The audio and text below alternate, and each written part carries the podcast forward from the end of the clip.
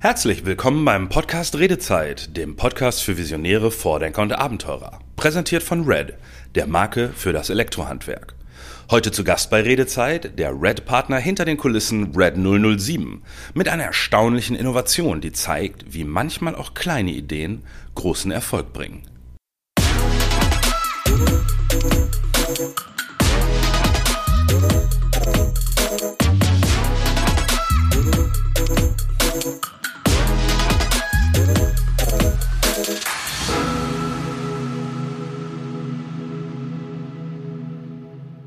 Heute haben wir wieder einmal hier beim Podcast Redezeit einen anonymen Gast aus dem großen Universum von Red. Hallo Red 007. Hallo Mirko. Hi, Red 007 ist einer der Red-Partner, die bei der Realisierung der Red-Produkte im Hintergrund mitwirken. Sein Name bzw. das Unternehmen wird hier daher nicht genannt. Uh, Red 007, heute möchte ich mit dem Thema Innovation beginnen. Ich habe nämlich eine spannende Geschichte gehört über äh, ja, so eine ganz kleine Mini-Innovation von euch. Ähm, die scheint aber im Markt sehr gut angekommen zu sein. Und zwar habt ihr, wenn ich das richtig verstanden habe, auf einen Karton von einem Endlos-Schrumpfschlauch irgendwie einen anderen Druck drauf gemacht. Und die Profis im Feld scheinen das recht cool zu finden. Erzähl doch bitte mal. Ja, gerne. Ähm, ich möchte wohl betonen, dass es eine gemeinschaftliche Mini-Innovation gewesen ist.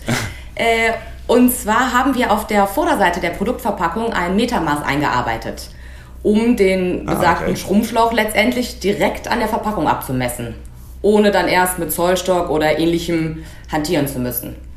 Das hört sich jetzt vielleicht wirklich wenig spektakulär an, ist aber ja ein wirkungsvolles technisches Detail, was, wie du sagtest, bei den Profis unglaublich gut angekommen ist. Ja, das hört sich so wirkungsvoll an, dass man denkt, warum ist da vorher noch keiner drauf gekommen? Ähm, aber es ist ja wirklich. Ja, richtig. Ja, absolut.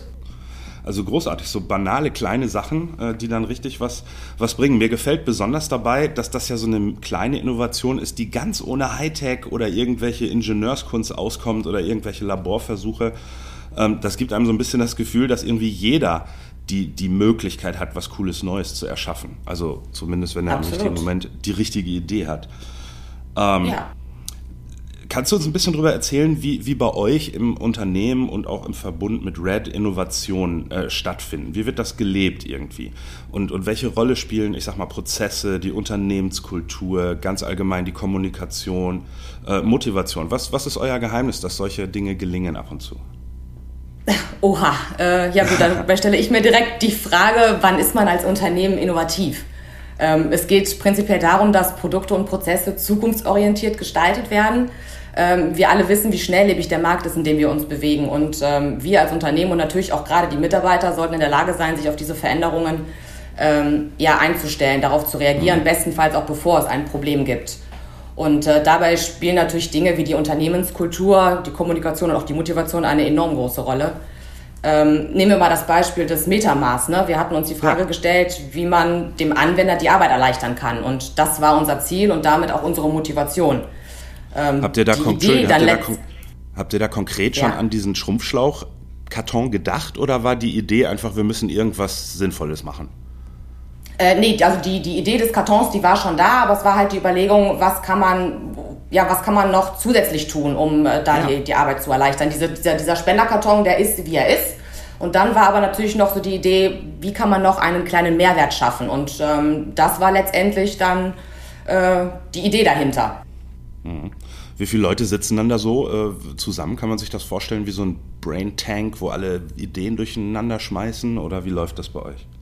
Ja, genau. Das heißt, in so einer recht modernen Unternehmenskultur ähm, ist natürlich durch konstruktives Verhalten ne, mit Spaß und Engagement etc.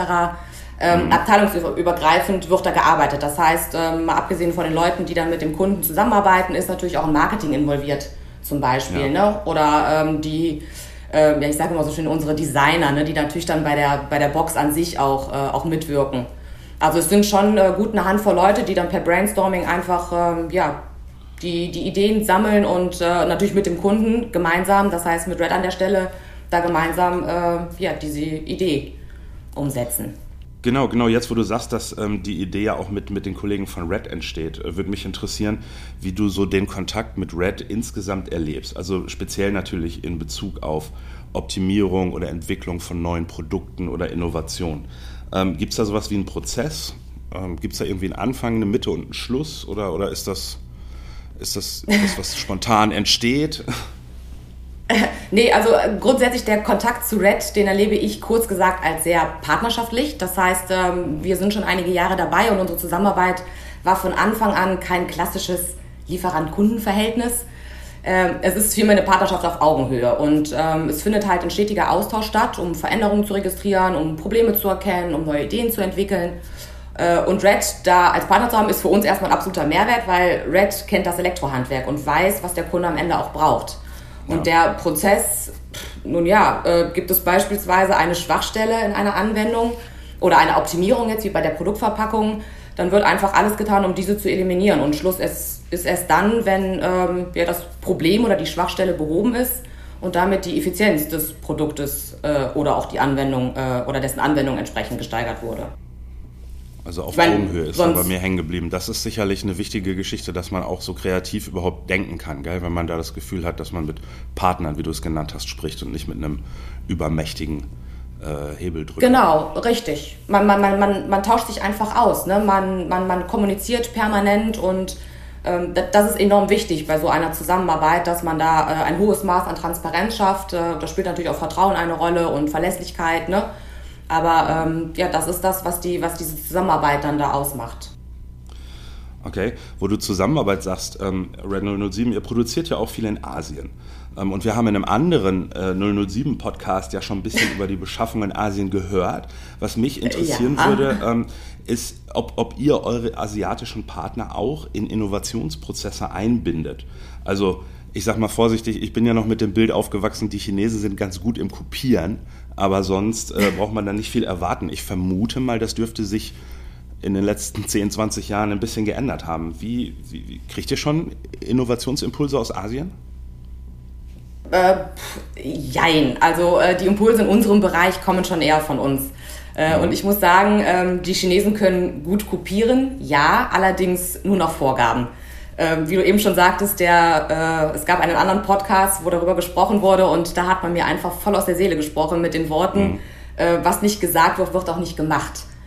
Äh, das ja, ist so mich, das, was mich wirklich die ganzen Jahre, die ich einfach dabei bin, äh, wirklich begleitet hat. Ich meine, allgemein gesprochen denke ich schon, dass die Asiaten selbst innovativ sind. Ähm, die haben, wie du auch sagtest, eine enorme Entwicklung gemacht. Ähm, wir reden mhm. hier also von einer stark wachsenden Industrie und auch Volkswirtschaft.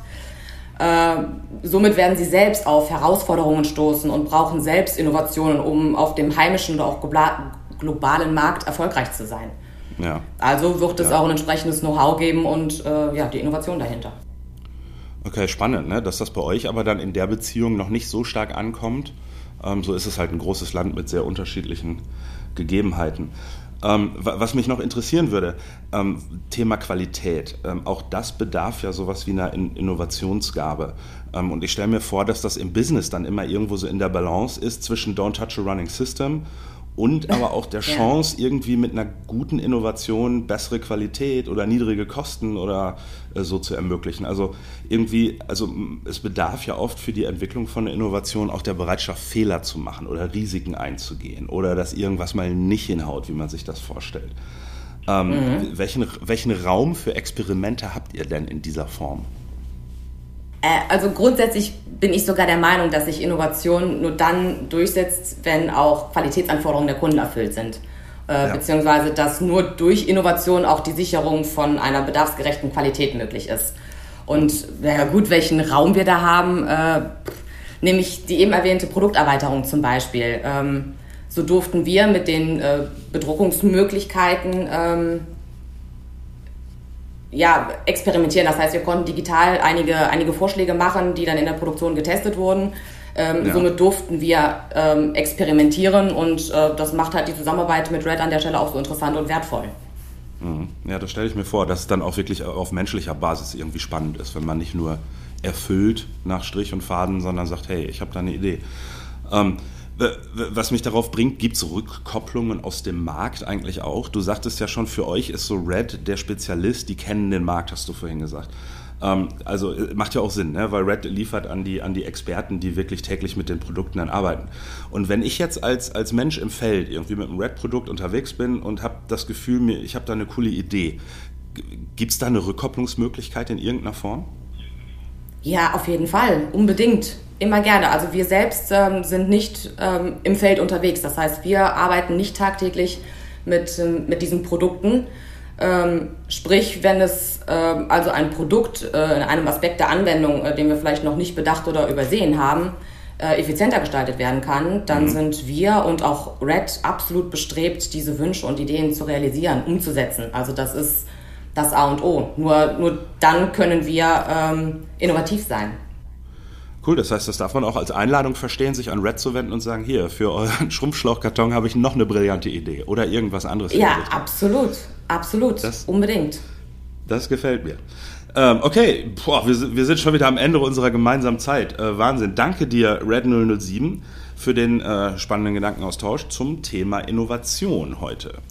Euer Mirko sagt danke fürs Zuhören und bis zum nächsten Mal bei Redezeit, dem Podcast für Visionäre, Vordenker und Abenteurer von Red, der Marke für das Elektrohandwerk.